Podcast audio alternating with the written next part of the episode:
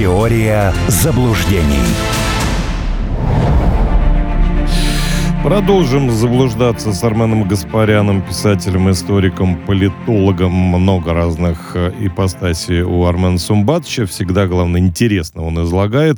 И приятно поучаствовать в этой беседе. Ну вот что-то у нас э, с, со связью какие-то проблемы э, возникли. Э, кстати говоря, кстати говоря, обращаю ваше внимание на то, что телефон прямого эфира работает плюс 7495 951 0566 и для вопросов еще имеется и WhatsApp плюс 7 968 766 33 Просто прошу вас э, учитывать все-таки тему разговора, а то мы говорим об одном, а вопросы иногда приходят совершенно э, по другому поводу. Но вот один из них все-таки хочу озвучить, который на WhatsApp пришел. Уважаемый Армен Сумбатович, а Армен с нами, я надеюсь, да, сейчас? Э, про проверка связи. Конечно, да, конечно. Да, да, все хорошо.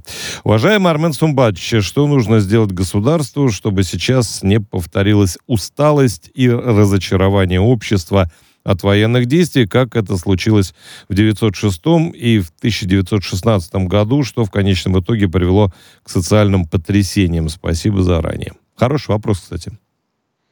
Хороший, да, действительно. Э, во-первых, необходимо все-таки извлекать уроки из э, моральных э, неудач прошлого один у нас все-таки есть. у нас сейчас не наблюдается э, Милюков и э, партия кадетов.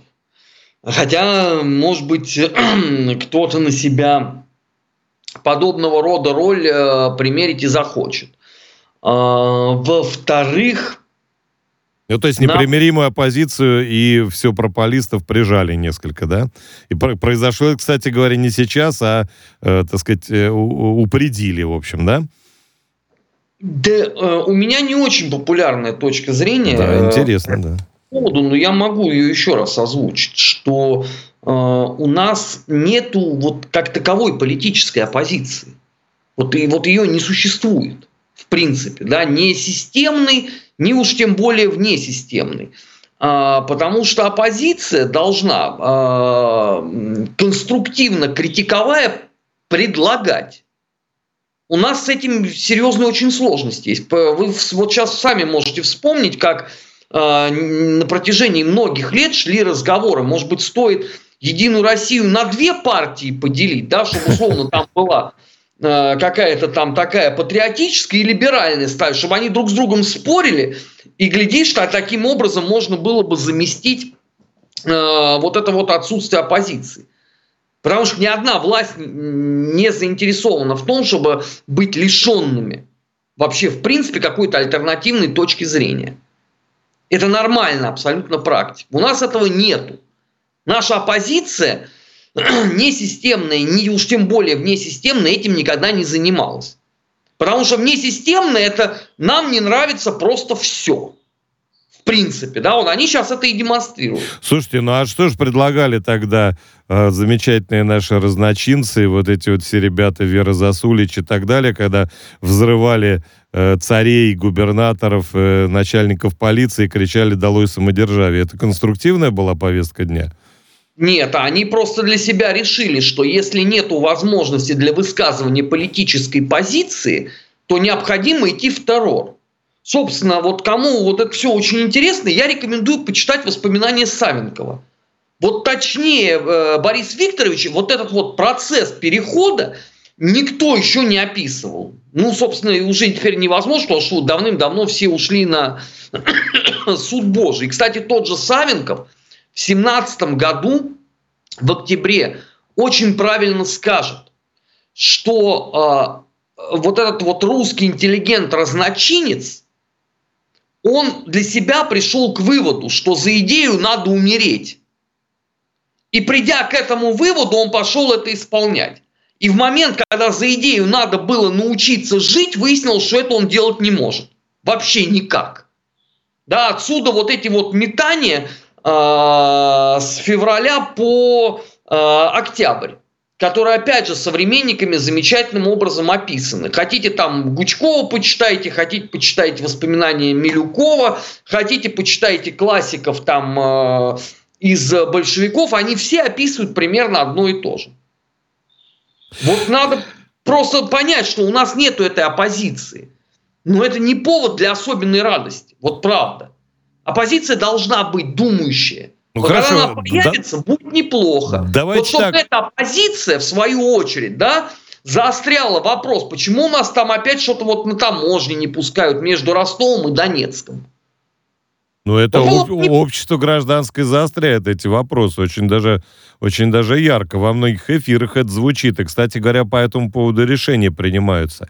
Из глубины идут решения. Вот что мне нравится, инициатива, вернее, идет по таким конкретным вещам абсолютно. Правильно, но тут мы с вами подходим как раз вот к этому моменту, что у общества должна быть эта пресловутая политическая сила, которая будет вот эти интересы да, в политике отстаивать. У нас многие годы считалось, что таковой должна быть партия Яблоко. Вот это типа партия русских интеллигентов, вот она этим будет заниматься. Но партия Яблоко была совершенно не про это. Ни в каком ее виде. Ни в 90-х, ни в нулевых, ни уж тем более сейчас. Вот должна появиться какая-то партия, которая будет вот этим конструктивом заниматься. Когда это появится, я не знаю. И кто туда должен будет входить. Сейчас, по-моему, самый момент. То есть э, вот э, те самые в русле патриотического течения какие-то ответвления, они могли бы объединиться в некие группы и создать э, какие-то политические организации. Но для этого должен быть запрос на это, на все. А запроса сейчас нет. Вот я его, по крайней мере, не вижу. Вот я в прошлом году поучаствовал в выборах. Э, вот эта свежесть этого чувства я сохраню, наверное, вот до момента, пока благовест не услышу. Потому что каждая моя встреча с избирателями заканчивалась одним и тем же. И она этим же и начиналась. Что мы вас все любим, вы очень клевые, но за вас мы голосовать не будем, потому что а кого мы тогда будем слушать по радио и, и смотреть по телевизору. Ну, тоже верно. Заниматься каждый должен своим делом, на самом деле. Поэтому здесь не надо иллюзий Не никаких. надо, не надо. А, кстати говоря, а на кого нам смотреть? Вот где такая прям конструктивная, хорошая, нормальная оппозиция? Ну, в Штатах вроде нет, они друг друга стоят в полной мере. Там различия политические между ними, особенно на внешнем контуре, крайне малы. Значит, э, в Англии то же самое, в общем-то, где в Германии, ну, не знаю. А на кого смотреть-то?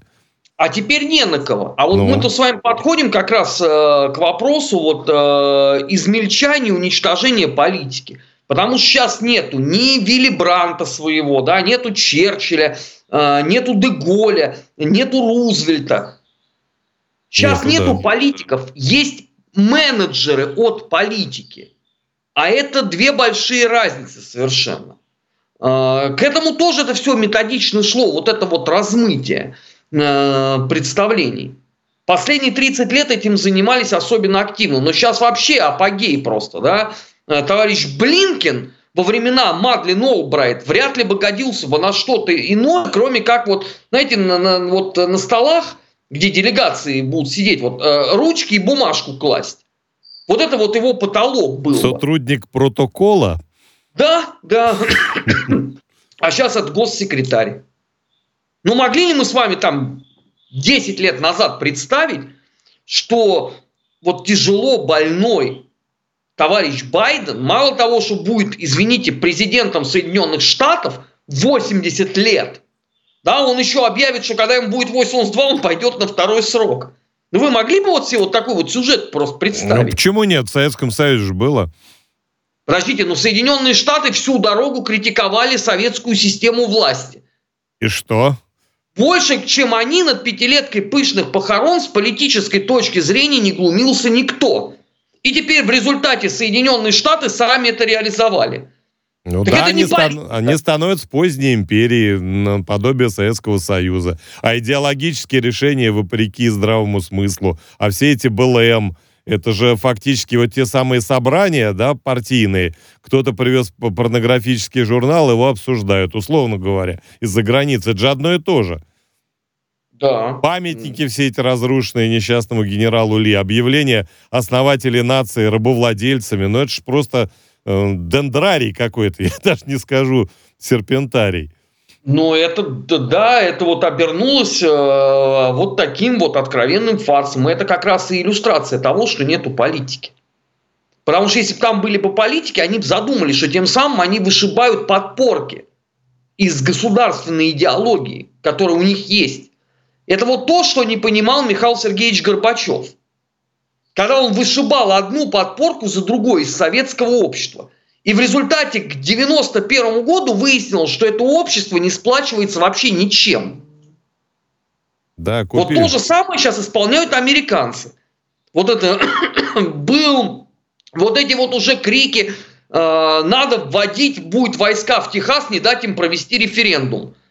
Ну, вы помните, да, вот эти все разговоры в конце Советского Союза, да, давайте введем куда-нибудь войска. Так и вводили же, в Тбилиси, так, например. В... Вводили, при этом ничего не делали, вот что самое ну, удивительное. Ну, почему лопатками-то в Тбилиси-то поорудовали все-таки? Ну и что, это сильно помогло? Нет, конечно, абсолютно.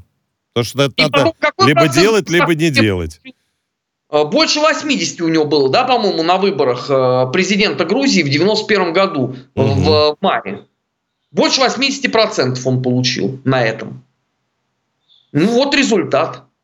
Результат э, политической э, немощи. Знаете, вот э, э, у Ивана Лукьяновича Солоневича, блистательнейшего публициста русской эмиграции первой волны, э, была книга э, «Диктатура импотентов». Вот мне кажется, что можно продолжение написать по поводу того, что вот сейчас творится. Ну да, и веселый человек руководит великой страной под названием Германия. Очень, ну, мне, кстати, печально, между прочим, я не радуюсь. Хотя иногда легкую улыбку все это вызывает, что он говорит. А, ну, для меня это вообще трагедия, потому что я очень люблю все германское. И для меня вот, конечно, наблюдение за э, вот этим вот падением в интеллектуальную бездну, которая осуществляется ежедневно, это отдельная боль.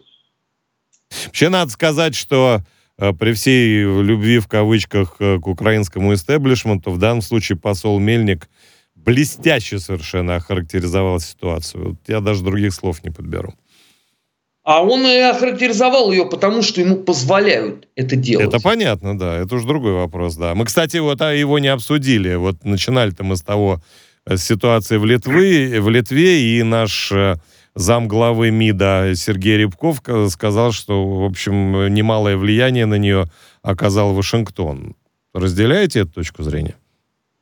А, в определенном смысле слова да. А, то есть Вашингтон наверняка давал отмашку. Но концептуально, вероятнее всего, этот план а, продумывали непосредственно в самом Вильнюсе. Э, Вашингтон здесь просто дает добро или не добро на проведение каких-то таких итераций. В данном случае понятно, что одобрение будет получено. А давайте подергаем тигра за хвост еще раз. Поглядим, а вдруг э, еще что-то э, получится и так далее, и так далее. Просто опять же, да, это, это вот вопрос, который мы с вами уже обсуждали сегодня. Угу. Что мы долгие годы это позволяли делать. А теперь не знаем, как не позволить. Вот это тоже да. меня в, в, от этого утра берет. Армен Гаспарян в студии «Радио Спутник», писатель, публицист, политолог и историк. Вернемся через пару десятков секунд. Я не знаю, как там в Лондоне, я не была. Может, там собака, друг человека. А у нас... Радиоспутник.ру Друг человека. Радиоспутник.ру Ваш настоящий друг во враждебных интернетах. Ну, я повторюсь, э, что можно задавать вопросы, используя, в частности, WhatsApp, э, номер плюс 7968 766 3311. Вот один из таких поступил. Возвращаемся на территорию э, Украины.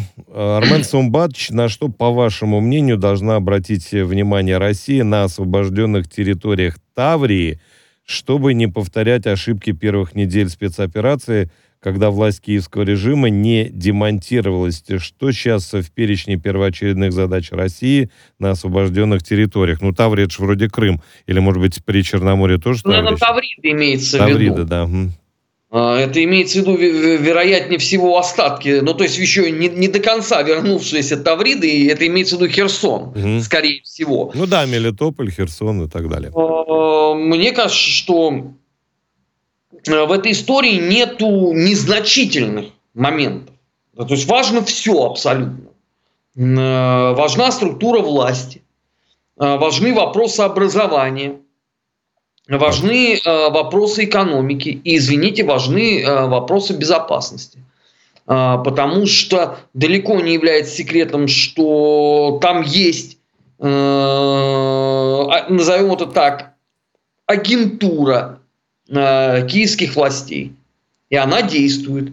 Поэтому тут надо без, э, без сантиментов э, заниматься ее э, выкорчевыванием.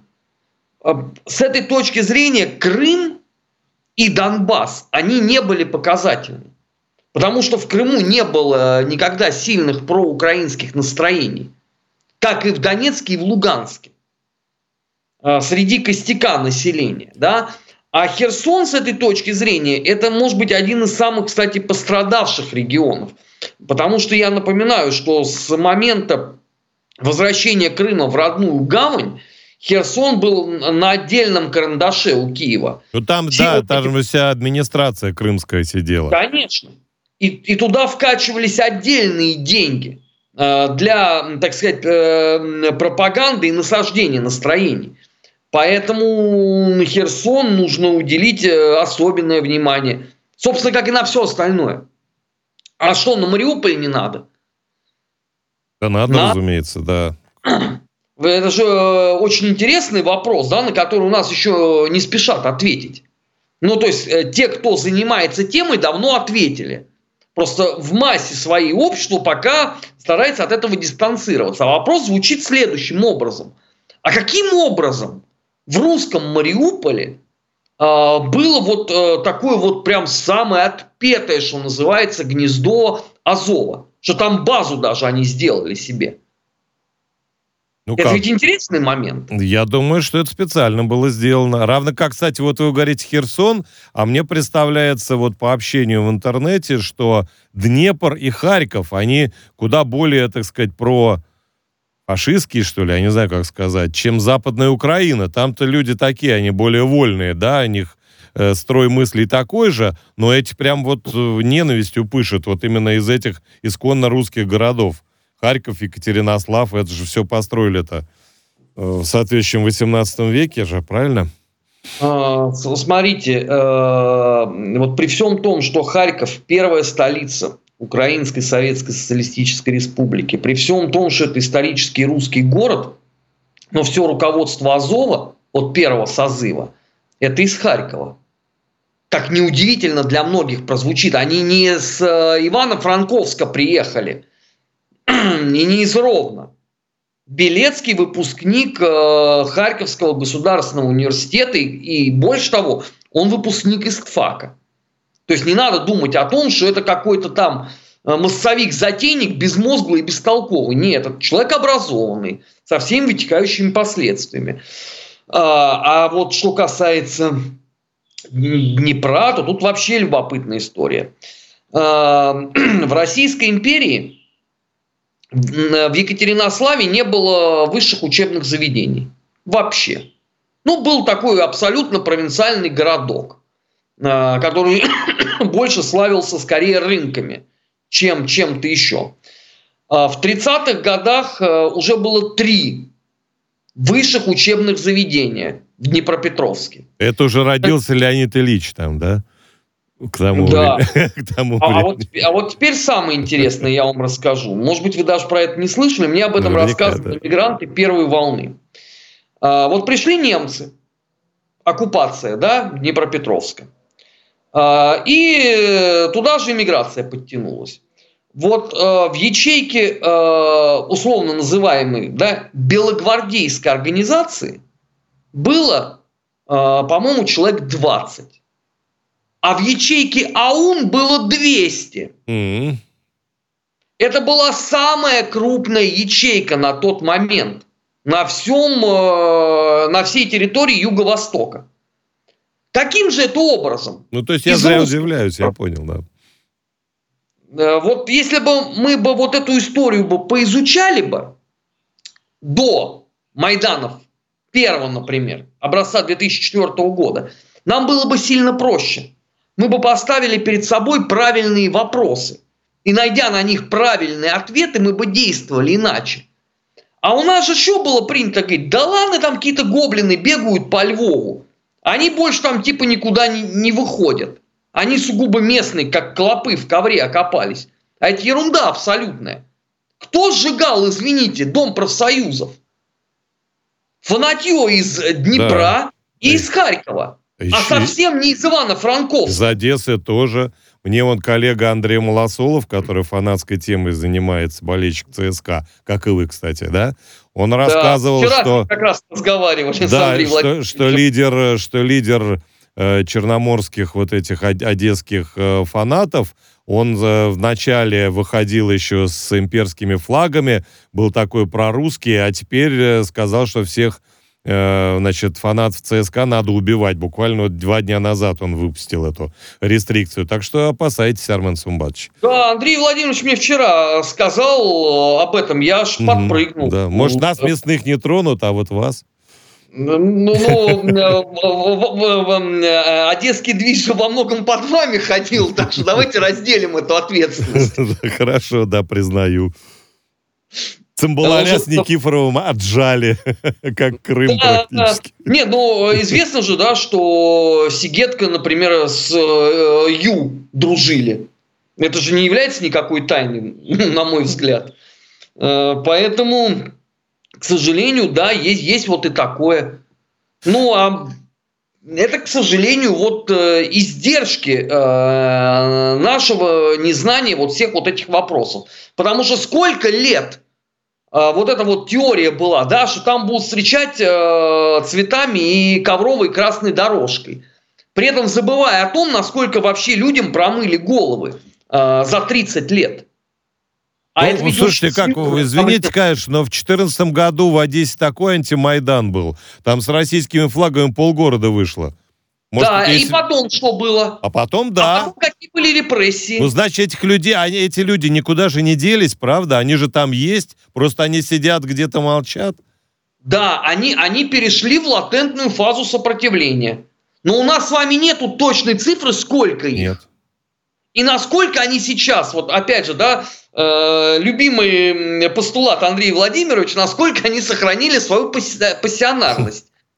Может, не... ему, может, ему не нужна, Армен Сумбатович, пассионарность. Если там власть перейдет э, ну, э, к России, предположим, да, тогда просто они не будут в спину стрелять и коктейли Молотова бросать. Они просто, скажем так, выйдут из-под поля внутреннего, я скажу, и не будут хотя бы мешать что-то делать. Да, Уж проблема только в другом. Проблема в другом. Э, что э, Зеленский поменял руководителя Одессы, туда отправили, извините, бывшего командира Айдара. Э, и он уже поручил начать расконсервирование катакомбов. То есть это вот да. эта вот вся боевка бандеровская, она не уйдет просто так, она будет там. Это надо учитывать. Ни в коем случае нельзя думать о том, что вот мы придем, да, и все будет хорошо. Это будет похлеще, чем в Мариуполе. Вот они, по крайней мере, так планируют. Ведь э, сказал же откровенно Подоляк, советник офиса Зеленского, да, мы воюем в городах, это единственный способ сдержать русских. А то, что это совершение военного преступления по отношению к мирному населению, его не парило совершенно, в принципе. Ну а кто будет его осуждать за это военное преступление? Те, кто стоит за спиной, они наоборот за, они э, очень даже к этому благосклонно относятся. Поэтому, вот осуждать... когда, например, говорят про Гагу, да, очень любят наши коллеги из Украины говорить про Гагу, ну так э, Гага-то Гагой, но вы сначала, э, сначала поймайте, как говорится, того медведя, да? А потом Гага будет. И тут а то им же не самое. надо ловить. Им не надо ловить, э, потому что, как говорил Степан Андреевич Бандера, победа национальной Украины может быть только в случае, извините, победы над русскими, поскольку этот пункт выполнить невозможно, в принципе, это все понимают. Поэтому Гага будет от, отложена до лучших времен. Это правда. Даже по отношению к братьям-сербам это не сработало в полной мере. Не, да, не, ну, кстати, не получилось. Они же на зло э, нам стали дружить с хорватами. Это же тоже известная история. Что если русские дружат с сербами, значит мы на зло русским будем дружить с хорватами. Это тогда такие братушки очередные, как болгары. Ну, а в принципе, вот э, вспоминаем мы все-таки историю взаимоотношений чеченского и э, русского народов или российского, может, остальной России, да, э, вспоминаем разные другие примеры, те же итоги гражданской войны, когда тоже ненависть была запредельная между участниками конфликта. Здесь кажется, что это все, так сказать, на века, на десятилетия. Вот вы как оцениваете? Вот, предположим, статус-кво изменился. Э, надолго ли будет вот эта вражда и вот эта вот ненависть? Да она сразу же э, и уйдет. А потому что эта ненависть во многом, извините, царит э, только в медиасфере. Э, нету социологии по настроениям объективно. Вот сейчас нету. А если почитать, извините, э, газеты, которые выходили во времена там Винниченко или Петлюры, так там, извините, градус ненависти был ничуть не меньше. Ну, куда он потом делся? Вот о том и речь, да. Поэтому есть на что понадеяться. А, спаси... Да? да, спасибо вам большое, Армен Сумбатчер. А, у нас был в эфире писатель, историк, публицист Армен Гаспарян. И это «Радио Спутник». Продолжайте нас слушать. На этом прощаемся. Но, впрочем, ненадолго. Пройдет всего неделя, и вы снова с нами. Спасибо. У микрофона был Алексей Осин. Теория заблуждений.